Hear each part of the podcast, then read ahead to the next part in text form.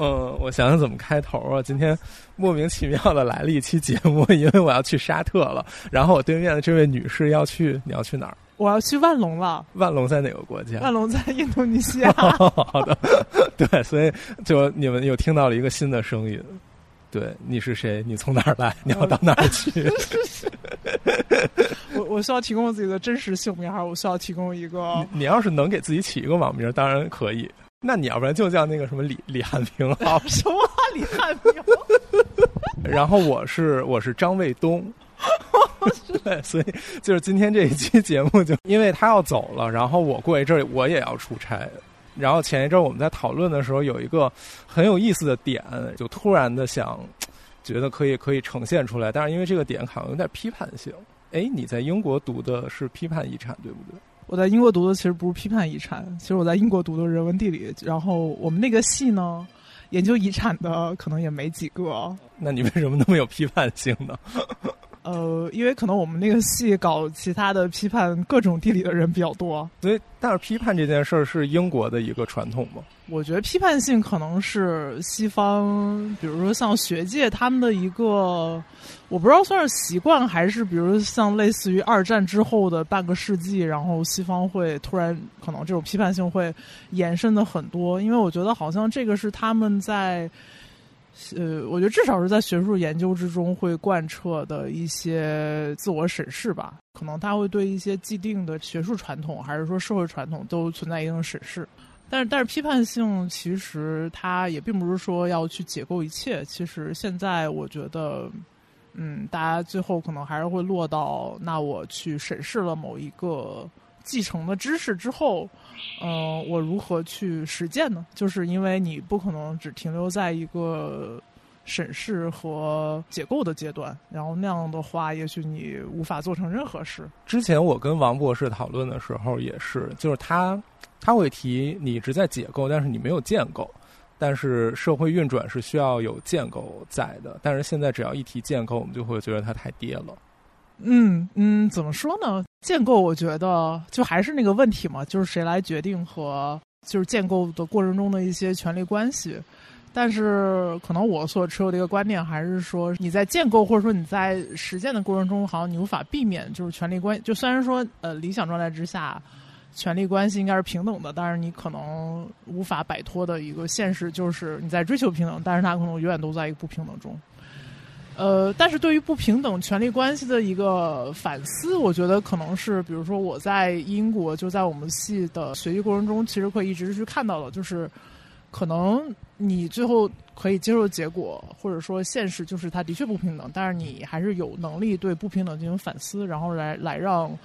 可能已经既定了某一种不平等，进化到一个更可以为人去接受，或者说是，也许它可以促进更好的一个社会变化的一个方向。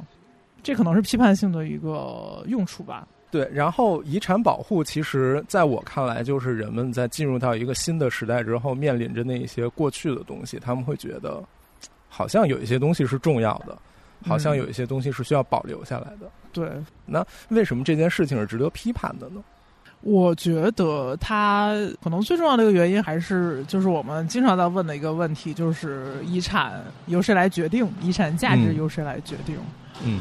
比如说，我们来说传统的一个遗产保护的这样的一个脉络，或者说这样的一个程序，可能还是一个以专家和政府为中心，或者说他们的权重最大的去来决定某个地方是不是遗产，以及它的价值是什么，就是这样的一个过程。而它可能在时间长了之后，它就变成了某一种社会的常识，而广泛为传播，于是。呃，那样的一个，比如说某某一地，它因为拥有了某个遗产而出名，而它就成为了一个地方的名片。而这个地方的其他的特性，比如说像一个本地人对本地的一个感知，包括它一些其他方面，就是说，其实非常简单，就是这个地方不可能只有遗产，然后其他什么都没有。它一些其他的地方特性和人与地方的一个连接的这样的一个方式，可能就被边缘化了。就是如果你从一个地方性上来说，或者说是谁来决定这些，就是什么东西是重要的，以及这样的一个重要性的叙述上来说，实际上，就是你可以简单的归为这是一个不公平的决定权和命名权的这样的一个一个一个现象。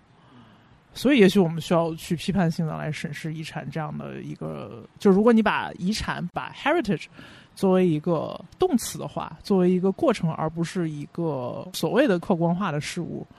那也许它的确是值得审视的。为什么一个地方成为了一个久负盛名，或者说是这种驰名中外的遗产地？如果它没有这个名头，它是否和一些其他也具有一些古建筑、古遗址之类的地方，也许是差不多的？或者说，为什么它是突出的？尤其是在现在这样的一个遗产价值可能在广泛化，它可能不只是我们传统上认为的啊，故宫因为它面积和它的这样的一个建筑等级，还有它的一些形制，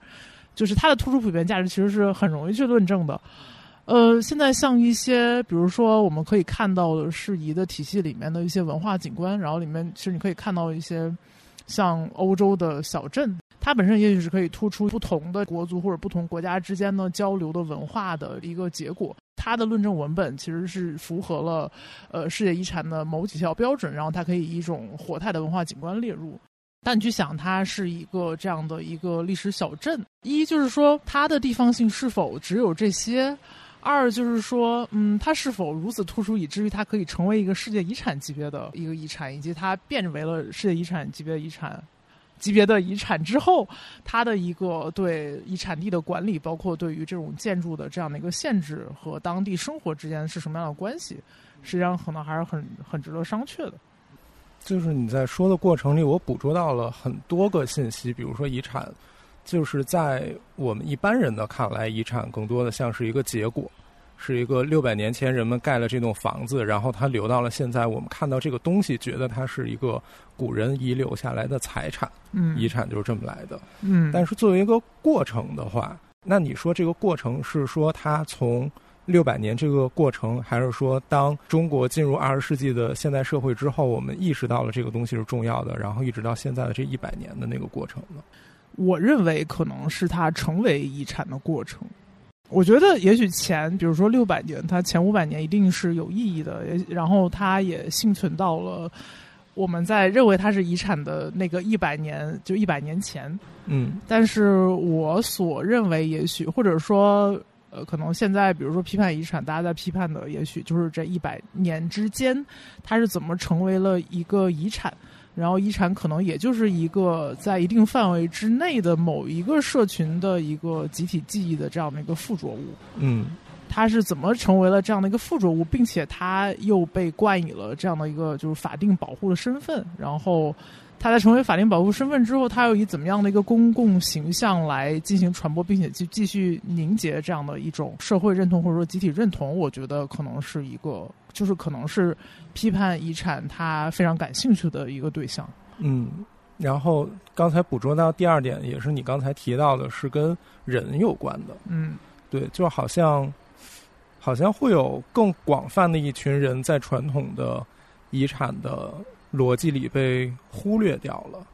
比如说，在我们讲世界遗产的突出普遍价值的时候，好像更多的是我们这些在做这个工作的人，然后我们去分析它，我们去解读它。嗯。但是你会提到有更广泛的社区。然后刚才我想到的问题就是，你比如说，我举的又是一个故宫这样的一个失去原本功能的例子。嗯。但是在无论是世界遗产还是中国的保护单位里，都有很多传统的村落或者传统的城市。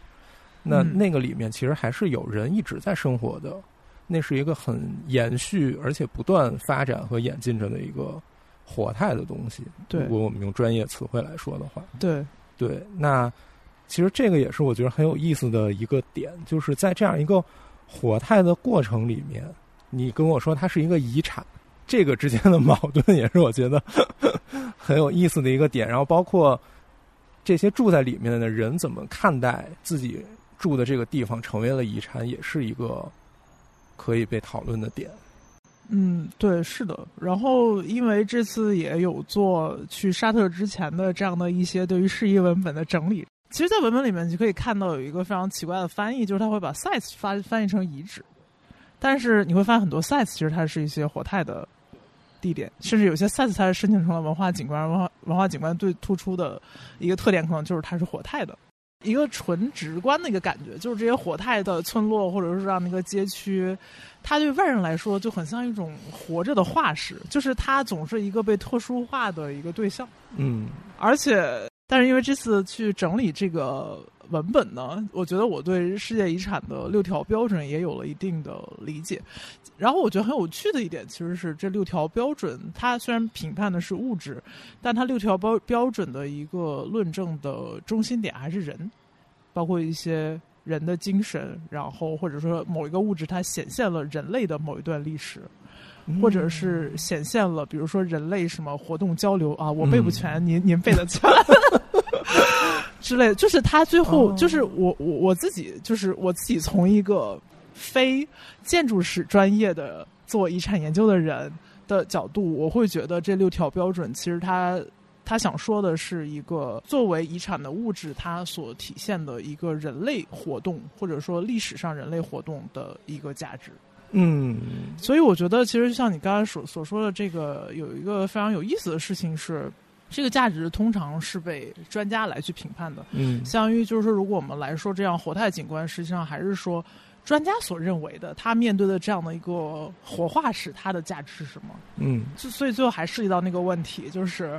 那这个活化石本身，他们自己有什么样的感受呢？也许他们也可以感知到自己这样的一个呃，可以说悠久的文化，或者说是这样一个文化融合的这样的一个特点。但是它是否是如此的突出，或者说，也许这样的文化和一个现代生活之间的权衡，在他们的眼中来说，也许现代生活更加重要。哎，那在你过去的这些工作里，有没有哪一个是你印象里特别深刻的？就是你到了一个遗产地以后，你听了他们本地居民的想法以后，你觉得很受启发，或者你觉得，哎，这好像跟我之前想的不太一样。我觉得不是遗产，就是它还没有到遗产地，但是有可能是一些历史历史街区。好的，哎，对，你看遗产和历史街区好像也是遗产是一个继承事实的判断。嗯，对，然后这个判断更有可能是由专家做出的。嗯，对。哎，我还有一个问题想问你，你觉得遗产和历史街就是？比如说，在我的认知里，我觉得遗产可能是一个特别宽泛的词，包括历史街区和名城，可能都可以算遗产。嗯，在你的眼里，你觉得这就是它是可以这样归类的吗？我觉得可以。哦，那可以。对，因为没事儿。我理解遗产描述的是一个状态，就遗留下来的财产，然后这个财产可以是建筑，可以是街区。好，我再拿出我的博士论文再说一遍。我博士论文其实是在北京的胡同做的。嗯，这我博士论文其实来自于我本科时候的一些执念。嗯，就是在我本科的时候还在做城市规划专业的时候，当我去历史街区，当我去北京的胡同里面去把双眼放在建筑上的时候，当时就会有一些居民拉住我，然后用一种非常抱怨的语气来说，让我看一看，这就是北京的市中心，这里是如此的破烂。嗯。然后当时其实我觉得这个就是你用现在的一些学术的话语，你可以说这可能是一种社会空间的一个现象。然后它将你的视线从纯物质转到了这个物质空间相应社会空间中所发生的事情。然而你会发现，居民对这个地方的感受和你作为一个喜欢历史街区，并且也许有时候会去审美那种。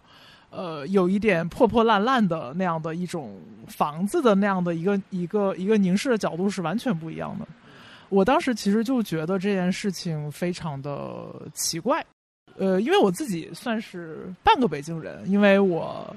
不，没有在二环长大，但是也算在北京长大。北京人的定义有这么高了吗？那我也是半个北京人，我也没在二环里长大。不不，就是你看我这个，其实我觉得我就是受了很多二环北京人的影响。毕竟人家管什么塔院之类的都叫啊，那是北郊。嗯哦，OK，就是他们对北京的一个定义和他们对于周围的就是这样的一个胡同环境的这样的感知，其实和我们是很不相同的。嗯。呃，包括其实他们有很多人会重复一句话，就是北京是北京，首都是首都。嗯，所以其实现在北京的这样一个首都的地位，好像和他们那种极深的居住的，然后包括可能是他们呃这种生涯中就覆盖他们生涯中大多数的这样一个城市，其实在他们眼中是两回事儿。嗯，那所以其实你也可以从他们一些。比较难过或者比较绝望的语气中，你可以感觉到，其实他们对现在的这样的一个作为巨大无比的作为首都的北京，其实他们并没有归属归属感，或者说他们的归属感，其实你很难说就去落定到哪里。尤其是，呃，当这种腾退政策，他们也不知道什么时候会来临。然后他们也不知道什么时候要去搬离出这个市中心到一个远郊区，而远郊区可能不是他们所熟悉的北京。其实他们那样一种不安定感会更加的明显。这个是我觉得，就是如果我只作为一个外来者去凝视北京胡同，去看一些比如有形制的院落，或者是单纯的胡同景观，或者是在可能已经整修的很好，或者是有不同程度旅游化的胡同中去。徜徉去随便瞎瞎转悠，去各种文创店去，或者在咖啡咖啡店待一下午，我觉得可能感觉是完全不一样的。对，就是好像你你你进入到这个场景里面，你真的进入到这个场景里了。比如说我去转那些咖啡的时候，我是以一个外来者的视角，是有一个我是审美的主体，它是被审美的客体的这样的一个关系，但是。好像你打破了这个隔阂，当你进入到这些人的思考的逻辑里，你就会发现这件事情不太一样。对，我会发现这些事情不太一样，但是我觉得同时我也发现，其实他们对于老北京，就是你不管是老北京指代的是北京那种文化，还是指代的是老北京城这样的一个实体，其实他们也是有依赖的，或者说他们也会认为这是一个特殊的东西，但是他们的你可以说使用方式。也许和我们不太一样，嗯，就是像批判遗产的领军人物啊，那劳拉·简·史密斯女士，嗯，有一本书其实就是《Use of Heritage》，其实她也是在强调，其实当我们谈遗产的时候，其实它背后或者说有一个很重要的我们需要去关注的话题是遗产是怎么样被使用的。它的一个主流的使用方法可能是审美化的凝视，可能是把它保护起来做公众教育，然后但是。比如说像这样的一些历史街区，或者像这样一些活态景观的遗产地，那当地居民或者当地社区使用它的方式，实际上就是把它作为一个起居的空间。呃，从他们的角度出发，这个老建筑所维和起来的这样的一个物质空间，其实和我们用作看的这样的一个方式是完全不一样的。但是我们又不能说，那我们就是完全调转视角，我们就只是去就着他们的一些需求，因为其实你也是可以看到，其实他们对那种现代城市，呃，就是现现代生活的这样一个空间需求是很强烈的，并且一个就非常简单的道理，就是当你的建筑材料的成本都下来，并且它变得结实耐用之后，大家都会去使用那样的一种彩钢板，或者是这样的那种铝合金。嗯，但这个东西可能在风貌上来说。呃，是不被认为是符合风貌的，嗯，所以其实我觉得最后它可能就是一个协商的问题，就是你如何满足两者的需求。哎，但是你看啊，刚才其实你说到这个使用，我就会有一个感想，就是我们在使用的是那个遗产，那个作为遗产的街区，但是他们在使用的是那个作为街区的街区，就是可能在他们的眼里，这个并不是我们眼中的那一个。被保护着的、被拿玻璃罩起来的、距离很远的遗产，它和我们平时住的房子在本质上没什么区别，只是更老了一点。但我但我觉得，可能现在在一个遗产的，就是属于广泛化，或者说，其实你作为一个公民，就是不管是什么国家公民，当你生活的街区被认定成不管什么级别的遗产，你都会觉得它是一个特殊的存在。嗯，所以其实我觉得他们的一个呃状态有时候也是有点矛盾的，因为其实他们也觉得遗产保护或者说我所居住的房子是遗产的一部分，那应该加以保护或者说保持风貌是一件对的事。嗯，但他仍然也希望他自己住的好一点。哎，那我对不起，我打断你了，就是我刚才想问的问题，就是你刚提到了我们不希望他们用。便宜的彩钢板去破坏风貌，嗯，你刚才又提到了风貌这个词，嗯，那这些人是怎么看待风貌的呢？呃，对，这一点就是，其实这一点也关乎到这个风貌它具体是怎么样被保护，或者说怎么样被维持的。嗯，你像其实，呃，当然这个就稍显批判，就是其实北京胡同里面的很多风貌，或者说很多那样的一个胡同景象，它的一个。制作方法，在我自己的观点上看来，我觉得有点简单粗暴。贴皮儿，对，贴皮儿，而且它可能一年两年，它不止贴一次皮儿。嗯，就是就是就是从居民角度来说，他可能因为他每天都要从胡同里进进出出，他是可以看到每次贴皮儿的过程。但是其实他家里并没有接受到这样一种待遇。嗯，因为其实你说白了，你那个皮儿你贴一次可能能管个好几年，但你为什么要，比如三年之内贴两次？嗯，然后他会他就会有一种心理不平衡的这样的一个一一个现象，就是哦，你花这么多钱给这胡同就是反复贴皮儿，你为什么不给我贴给别人看，不给我弄个厕所？啊？对，就是类似于这种。呃，所以我觉得这可能是他们有时候会对风貌不太就是满意，或者说不太感冒的一点。包括其实还有一些做法，就是比如像给呃这个就是空调外机加一个铁盒子，哦但是有时候那个的那个角会非常的尖锐，就有时候会磕掉他们的头，哦，就是会磕破就是磕磕破血之类的。嗯，包包括其实一七年北京的呃，就是做这个疏解整治促提升，嗯它所做的一些风向独动，就是把一些违建开出来的门去直接给堵掉，嗯。就是依据它原有的使用形式和原有的可能这样的一个房屋的建筑建造图图纸去去把它恢复成原样。嗯，但这样可能会直接导致了，比如说区域内的这样的早餐店的减少，甚至没有早餐店。嗯还有就是各种各样的那种小，嗯，小门脸儿，什么卖包子、卖馒头啊，就是或者什么文具店的减少。然后我觉得这些可能就是从居民自己的一个非常极深的生活的角度来说，其实他们并不喜欢，或者他们觉得是给他们带来了很大的不方便。所以其实。比如在我自己的田野里面，是有很多居民，其实他们自己会对这样的一个现象表示不太满意。嗯。但是呢，我觉得他们整体上对遗产保护，或者说对保护北京的胡同，他们是没有意义的，嗯。因为这个东西可能也和他们的一个，因为因为现在住在胡同里面，其实大部分除了这个外来务工人员，其实大部分我们所谓的老北京，就是一些可能上了岁数的，他们有非常浓重北京口音的这样一些人，大部分上来说，居住在这里的就是以岁数大为主。嗯然后我觉得，像一个正在远去的，或者说他在他们童年记忆中正在远去的北京胡同，其实和他们一样，可能逐渐就是成为一个不被人们去记记起的这样的一个一个地方了。所以我觉得他们的心态实际上是比较消极的。嗯，然后再加上，其实这些景观上的，就是为了风貌的这样的一个提升所做的东西，嗯，其实也没有去很多的征得他们的意见，就直接去做了。嗯所以实际上，我有时候会有一种感觉，是他们自己感觉自己其实是在被现在这样的一个北京旧城逐渐的往外排的，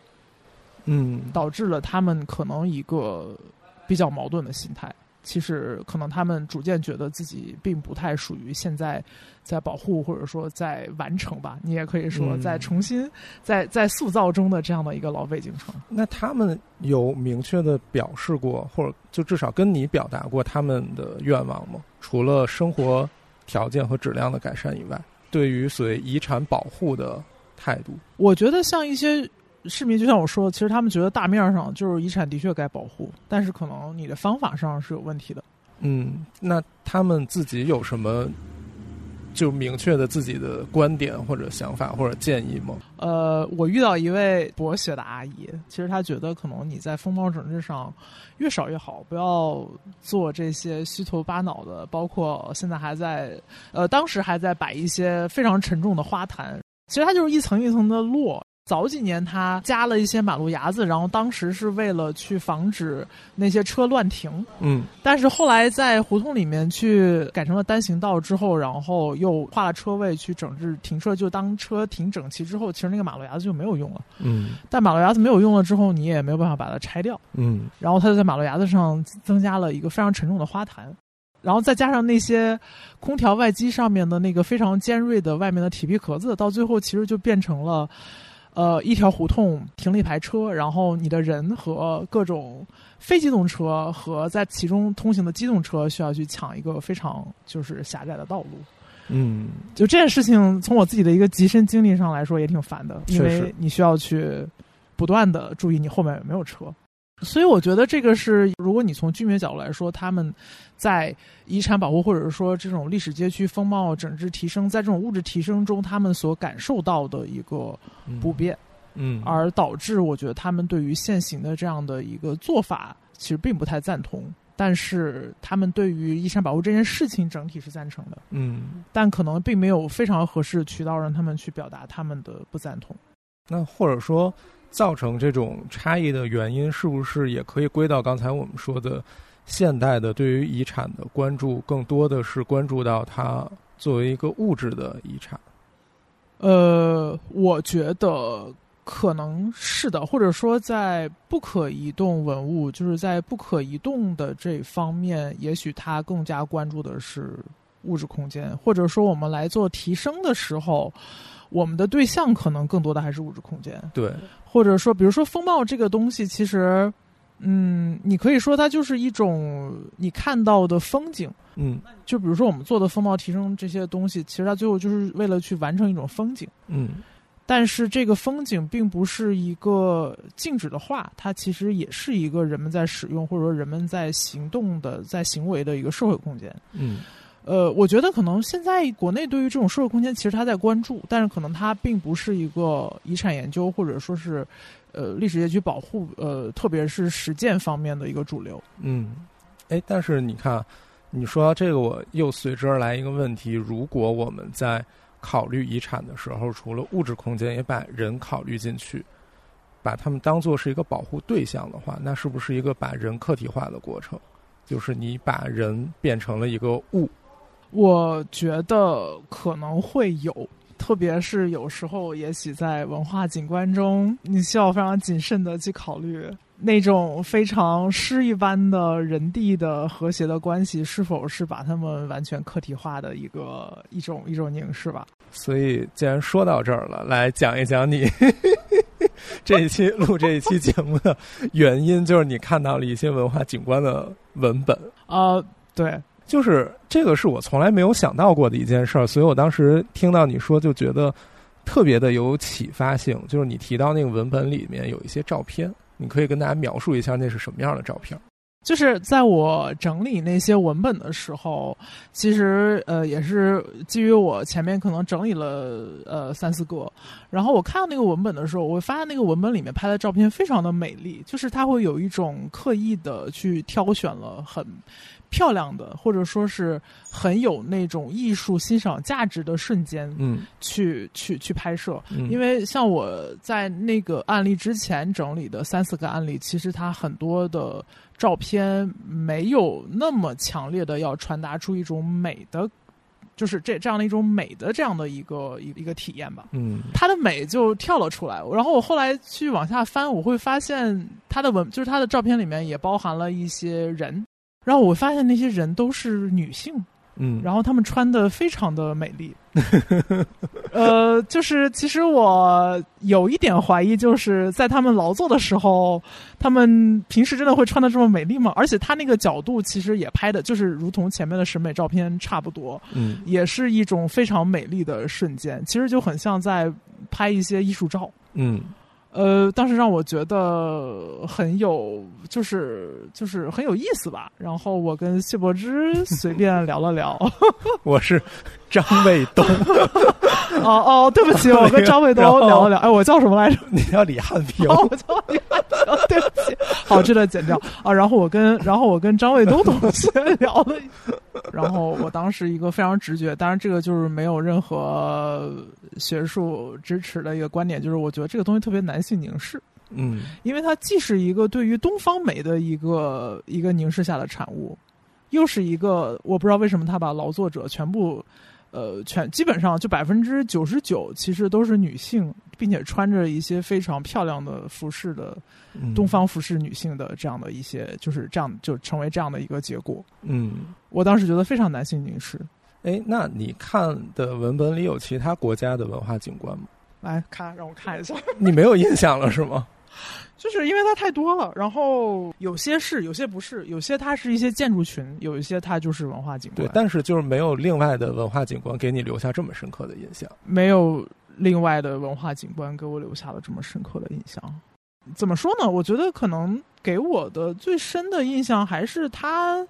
非常突出自己那个美感，特别是东方美感，就让我想起了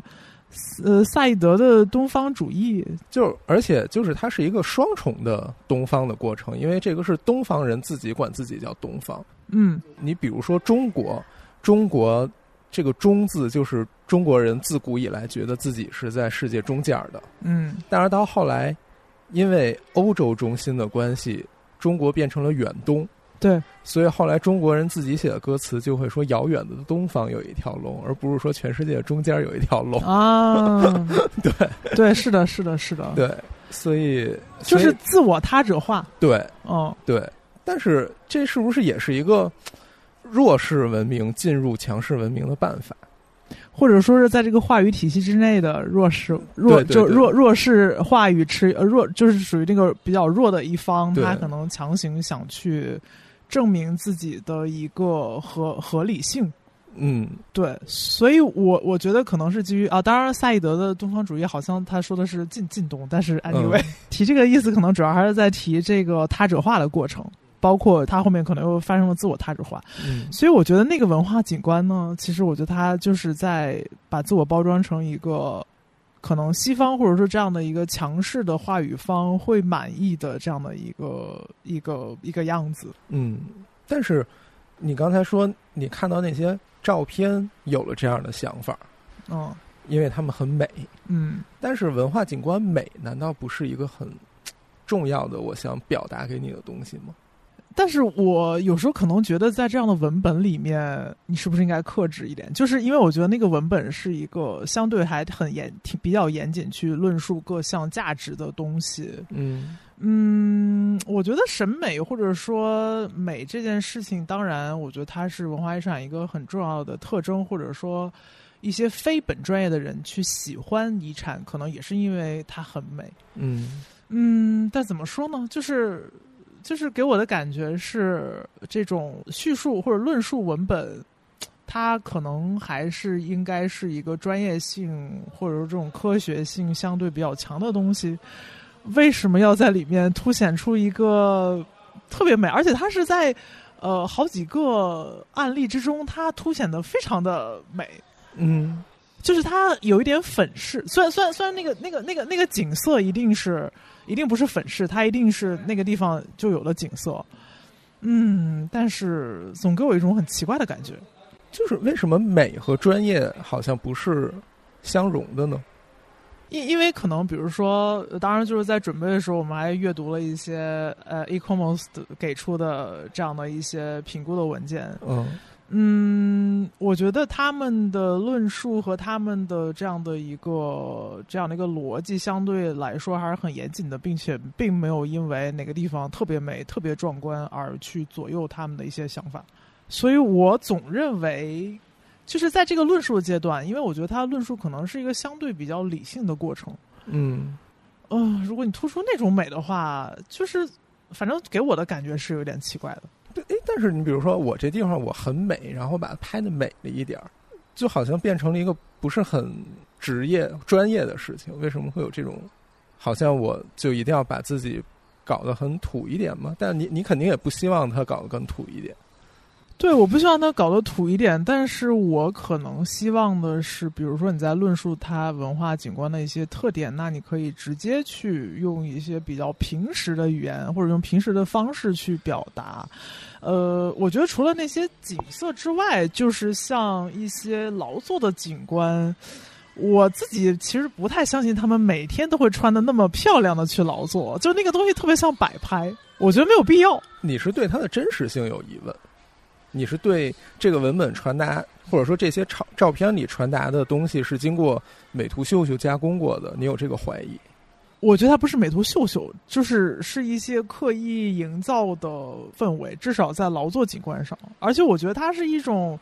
有非常强烈的那样的一个表达欲，来告诉你我很美，我、呃是一个如诗如画的地方。嗯嗯，可能是我个人的一个一个一个看法，我会觉得他好像在迎合什么。我可以理解你的这种感觉，可能因为我是个女的，就好像小学的时候有人老师老师我知道，就是那种，就是老师看看我。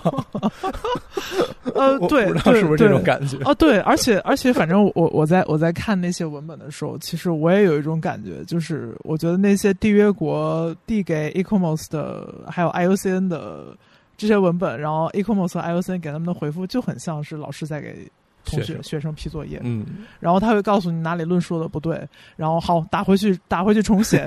或者还有一些就是很有意思，就是啊，我觉得你这个你论述标准三不对，但我觉得你标准四可以，好，那我直接给你改成标准四，嗯，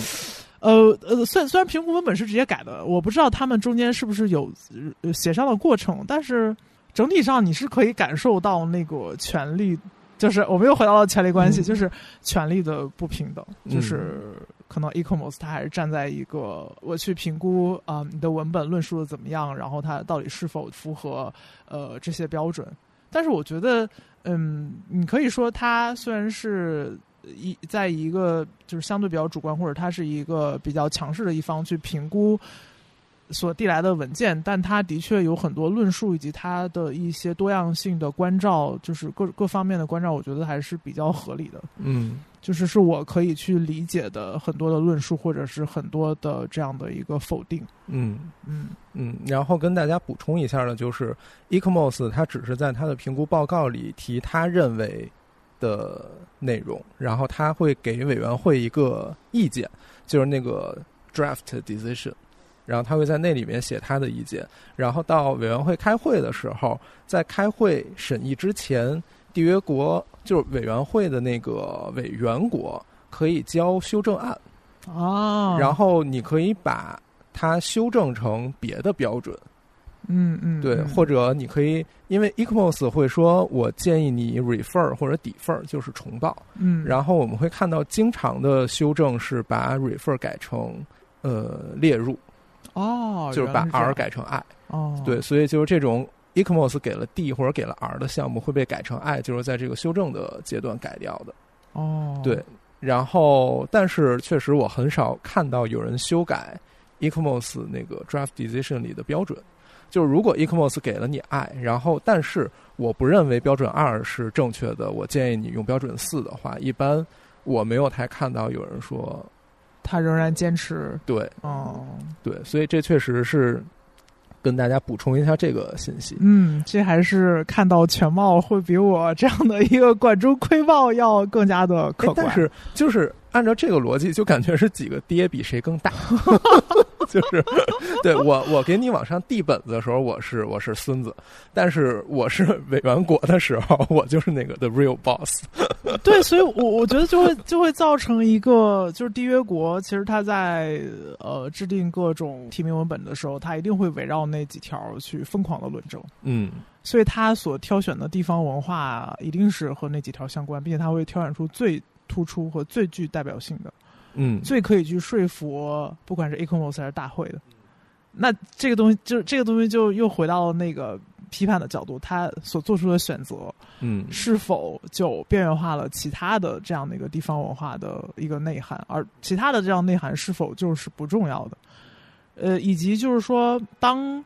比如说，一个地方成为了一个世界遗产之后，它的就是它在这个文本中，或者它被肯定的突出普遍价值得到了一个很广泛的公共传播之后，那其他的这个这样的一些地方内涵是否可以与它友好共存？嗯，我我觉得可能比较需要去思考的问题是这样的。嗯，然后另一个。另一个我觉得很有意思的点就是你把这件事情和性别联系在一起了。对不起，就是你说对，你说毕竟我是个女的，然后包括当时你又说感受到了一种男性的凝视，然后我之前从来没有想到过这个层面，就是为什么美景里，当然除了那些劳作的美女以外，就是只是美丽的景色，一个没有性别的人的照片里，为什么你会感受到男性的凝视呢？我觉得还是因为它跟其他那几个遗产文本的对比，就是它有一种非常刻意的把那个美的那样的一个元素去放在里面，并且好像我记得那个文本里面，就是它有一张是刻意的去说什么 beautiful sceneries，就是美丽的风景。嗯呃，总总总之，或或者或者我们这样说，就是文化景观它所认为的，就是价值所在，难道不是一种人地关系的延续？但它与这个地方，当然人地关系的延续，它当然是包括一些自然环境。但是，难道重要的不是人和地之间是怎么样联系，并且这种联系是如何延续到现在，而不是自然环境是多么的漂亮？嗯所以我会觉得他刻意的突出自然环境的漂亮这件事情很奇怪。然后，如果从一个女性的角度，当然我对女性主义完全没有任何有体系的研究，我会觉得她很像一个被人打扮好的小姑娘，然后去送给老师评判。这件事情让我觉得很奇怪。真糟糕。对不起。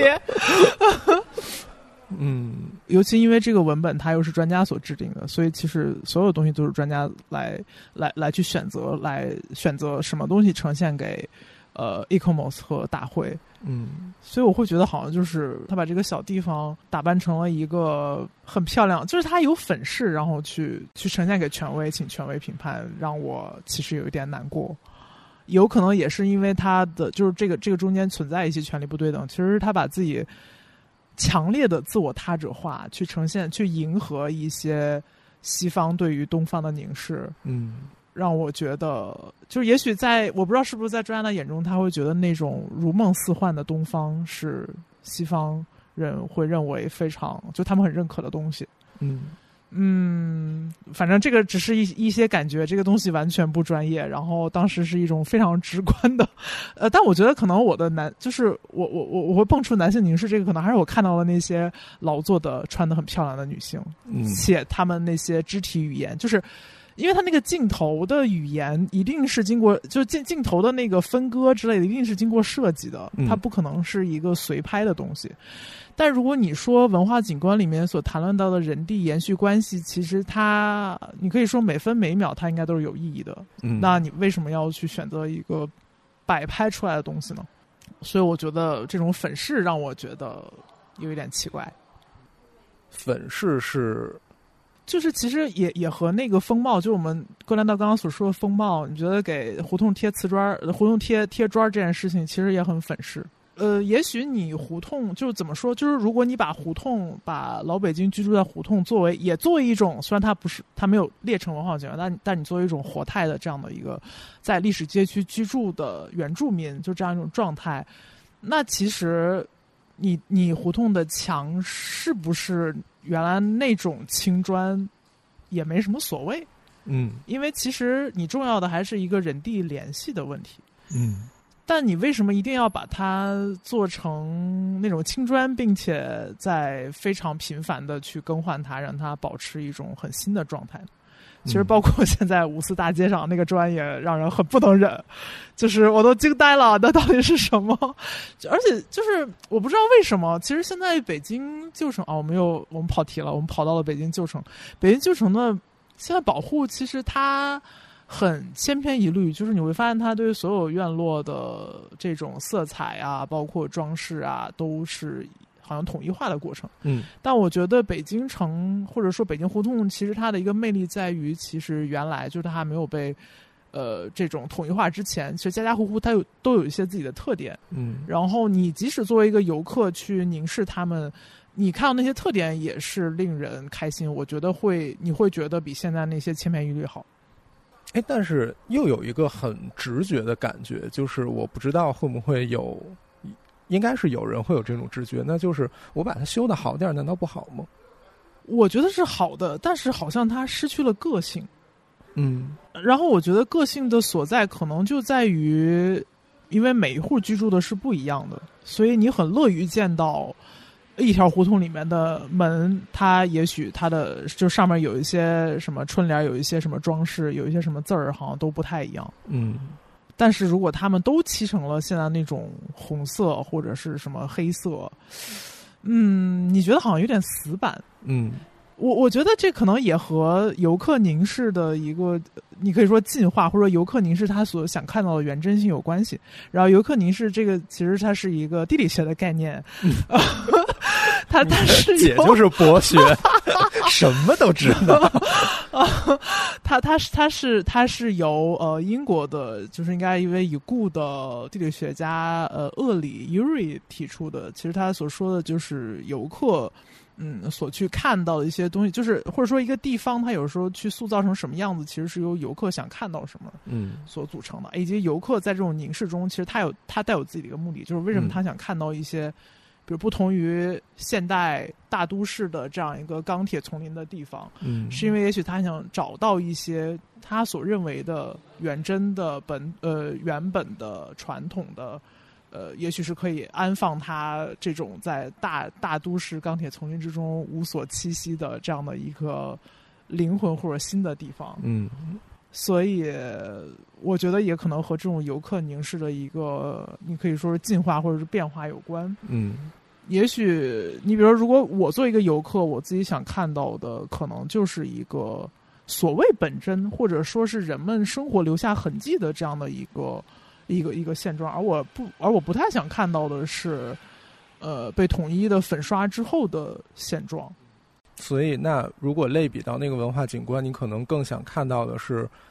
即使都是女性，但是她们是穿着自己的衣服，然后每个人的衣服可能有新有旧，都不太一样。对，也许它也是很现代的衣服，就是那种什么短袖或者长袖，然后不知道穿多少年。但我觉得这个东西其实它很。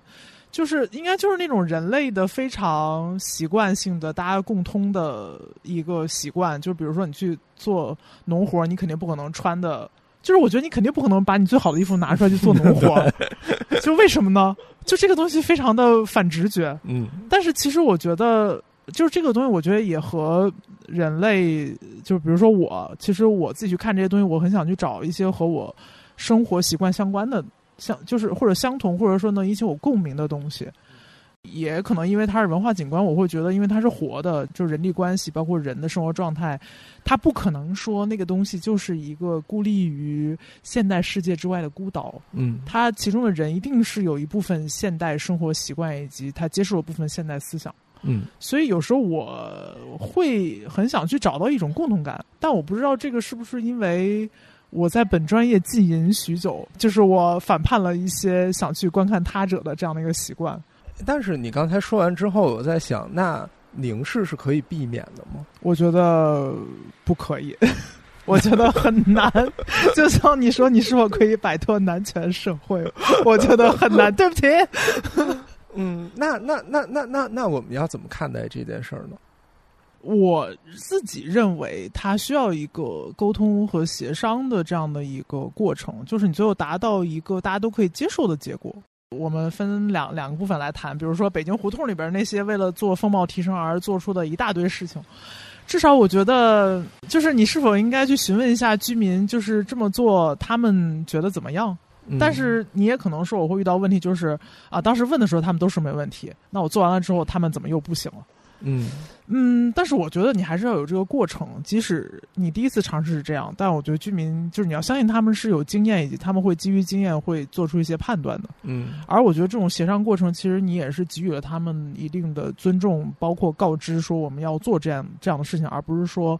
呃，胡同这个公共空间就你们没有权利管，我们有权利进行建设，我们才可以把它进行各种各样的建设。嗯，在这方面，如果做一个合适的方式，我认为居民应该是不会去拒绝的。但现在的问题可能就是它太过于由工程方包圆，而居民太过于没有任何的话语权。嗯，而导致他们对遗产保护很赞同，而他们对这种风貌很抵触，甚至有了一些心理不平衡的这样的一个一个结果。嗯。这个是我认为可能需要去做的。然后我觉得，如果在那个文化景观的案例上，因为我不知道具体他们，比如说和居民的关系是怎么样，但至少我觉得，就是你不要去做那种粉饰的。就怎么说呢？就是我觉得肯定人都皆有爱美之心，嗯，但是这样的一种美感或者这样一种呈现美的方式，是否是专家的他自己的一种视角？或者说是专家是觉得这样是美的，就是这个这个编写文本的专家是觉得这样的美的，然后但是居民他觉得什么样是美的？嗯当然，你也可以说居民他接受了很多现代文明，他觉得这样也很美。嗯，但我觉得可能就我自己的一个主旨观点就是，也许很多东西不能只由专家来为某一个文化景观或为某一个遗产社区来决定，有的时候可能是需要一些协商，嗯，因为为就是其实就是你所说的爹味儿嘛，就是 你的爹就经常觉得为你好，但是你其实并不觉得你爹在为你好，就有时候会出现这种事情。但是你看你在说的是两个方面的问题，一个是我们如果我们说我们是专家的话，我们要怎么面对那一些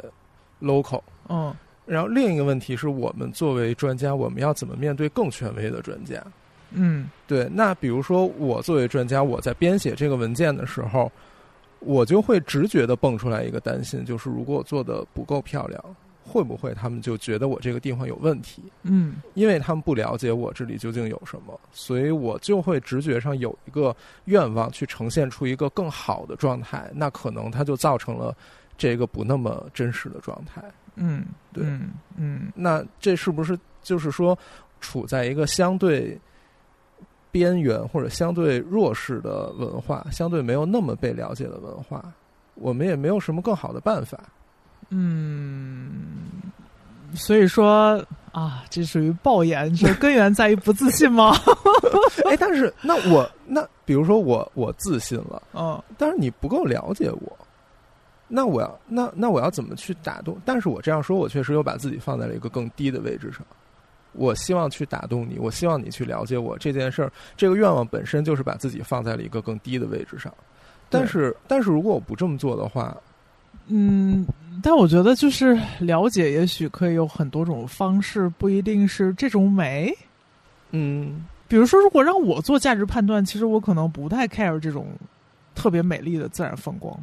我可能在乎的还是文化景观的核心，就是那种延续是怎么形成的，包括它的一个突出普遍价值在哪儿。嗯但我觉得它就还是那样说，我就是我并不觉得它在于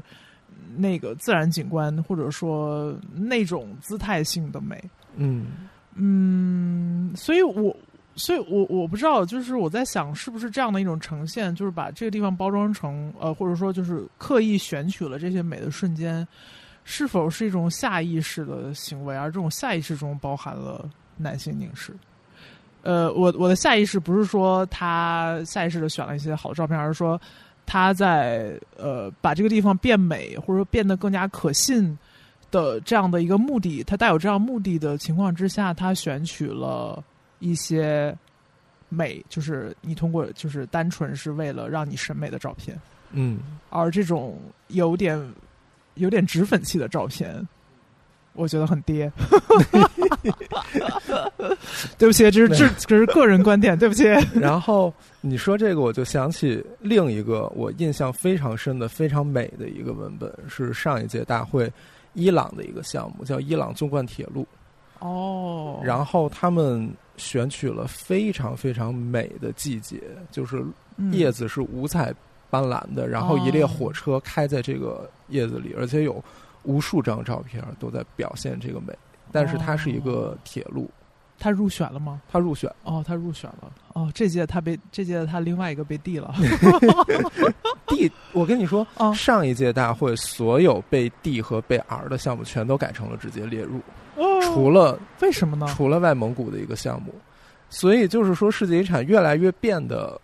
那个那个味道就有点奇怪了。你能详细的跟我说一下它中间的变化过程吗？就是有那个什么修改，嗯，修正案，比如说，比如说你是你是你是英国，然后我是欧洲的另一个国家，然后你今年是委员国，我不是，但所以但是你作为委员，你可以提修正案，然后我就通过外交的手段，或者我跟你关系好，然后你就联合一些委员国提一个修正案，建议列入。然后委员会在审议的时候，因为委员会在审议的时候，ECOMOS 是没有资格插嘴的。哦，对，所以如果别的委员国一共是七个委员国吧，嗯我没记错的话，嗯嗯如果这七个国家都同意的话，那你就列入了。对，然后外蒙古那个项目应该是没有人给他提那个修正案，哦，这就和一些地缘政治有关系。其实是非常，所以就是觉得，反正在我看来，这件事儿就变成了一个外交的东西了。哦，对。那那个修正案里面包含的是对于文本的一些修正，还是说只是一个倡议？对于对于决议的修正，因为我刚才说错了，那个 draft decision 并不是 ECMOS 提的，ECMOS 在它的评估结论里会有一个 recommendation，嗯哎嗯嗯，对，嗯那个 recommendation 就会基本被复制成复制粘贴成那个 draft decision。嗯然后嗯 draft decision 在审议之前，别的委员国会提那个修正案，就是把这个 draft decision 拿过来改一些字，比如说建议 refer，然后他们会简改成建议 inscribe，但是它后面可能会加上一些要求，比如说根据 ECMOS 的评估结论，它会要求。缔约国，你即使列入了，但是你还是应该在两年内提交一份报告给我们，说明这些问题的情况什么的。哦，它变成了一个外交的结果，所以所以你看这种过程其实就挺有意思的。其实它可能并不完全依赖于，即使说我们说突出普遍价值，它是一个论述后的结果，即使你把这个论述后的结果当成一个客观化的东西，嗯，它也并不仅仅依赖于这种客观化的东西。完全不，而且另两个例子，一个是中国泉州，一个是 Assault Assault A S 杠 S A L T，我忘了是哪个国家的项目了。这两个项目都是搞了两次，然后第一次 ECMOS 给了 N，就给 N 的意思就意味着否定这个项目具有世界遗产的潜力，以后你就不用再递文件上来了，因为它没戏。然后应该都是用了一些外交的手法，把它改成了 D 或者改成了 R。就是变成你还有潜力，只是你需要补充材料或者你重新编写文本。然后这两这两个文本后来都修正了这一套论述逻辑，再交上去，ECMOS 就给了 inscribe，所以他们都在二零二一年被列入了。所以你知道，就是我我其实，在整理的时候也在想，这难道不就是一套话术？当然，当然，它肯定不是这么简单，但的确是，你通过合理的，甚至于精巧的设计话术，你是可以实现它的列入的。但它也许就超越了我们所谓的，也许它可以客观化的突出普遍价值。虽然这个价值，但价值我觉得你的确无法所谓客观化，它价值就是主观的，主观的我认为价值就是主观的。但是你会发现，它之后运作的这一系列过程，它甚至可以改变这种结果，嗯，然后就会觉得这件事情非常的虚无。哦，虚无，我以为你要说非常的跌呢。啊，哎，你会发现它的结果是如此的好改变，所以它这个就是因为呃，就是这个很权威的这样一套体系，它就是如此的呃虚无。当然，这个只是一瞬间的感受。但是，当然，当然，当然，我必须要补充一点，就是可能这两个遗产地，它都做了一些边界的调整和遗产构成的调整。对，可能确实是按照之前的论述和之前的构成会问题更大。嗯，然后调整之后，可能确实能更符合。所以，就是我会有一种在做题的感觉。嗯，对，嗯就是我为了满足这六条标准里面的要求，然后我去做一道简答题，写一个八股文，然后交上去。对，对嗯，甚至那个八股的题目都呃不是，它那个每一个小标题都已经规定好了。对，所以又回到最开始咱们提到的，就是这一套评判标准，其实深刻的改变着我们对这一些物质属性的理解。是的，对，但是我觉得很有意思的点，其实还是在泉州，就是我发现我身边那一些去泉州的朋友，他们的理解其实和世界遗产最终认定的那些东西未必是相同的。是的，对，所以我们就还是可以有一点信心，对吧？就是爹虽然 能改变很多，但是大家还是会有大家的理解。对，这我觉得就是你怎么样使用遗产的一个方式，因为肯定它是很多样化的。可能你只是说我是一个喜欢去遗产地、喜欢去街区打卡的人，那他可能 care 的只是这个地方的世界遗产，而也许他完全不 care 这个地方为什么会被列入世界遗产。就是我认为可能需要解决的问题就是这样，就比如说世界遗产算是一个体系的知识，或者说对于某个空间的地方性的这样的一个解释。而可能它除了遗产之外，还有生活，还有旅游，还有包括可能有地有些地方还有一些生产。我觉得可能要解决的就是这几种体系如何和谐共存吧。包括其实我觉得有时候做批判遗产研究，也是因为看到了为了去维持某一种遗产风貌，呃，某一种景观。当然，这个景观就是一种用来看的景观，就是它不是地理学里面所言的所谓的地表过程那样的景观，而去可能过度的侵蚀了这样的一个生活空间，或者说，比如说因为离产遗产而火起来旅游，过度的侵蚀了当地人的生活空间。嗯，我觉得它可能到最后是一个管理问题，嗯就它是一个特别实际的这样的一个问题。反正就我一个到最后感觉一个有点妥协以及非常 现实的观点，就是你可能需要去处理好很多这样的关系，就是从一个非常现实、从一个非常真实的世界的角度来说，你需要去处理好这样的关系。但是，啊，当然就管理这个事情，它可能你又涉及到一些管理学或者是当地这样的一个管理实践上，以及你所预想的一个管理体系是否可以在现实中实践的这样的一个问题。嗯，然后它就是一个，应该就是超出了，比如说遗产研究学者，对，就是呃遗产本身的这样的一个一个事情。对，其实遗产确实比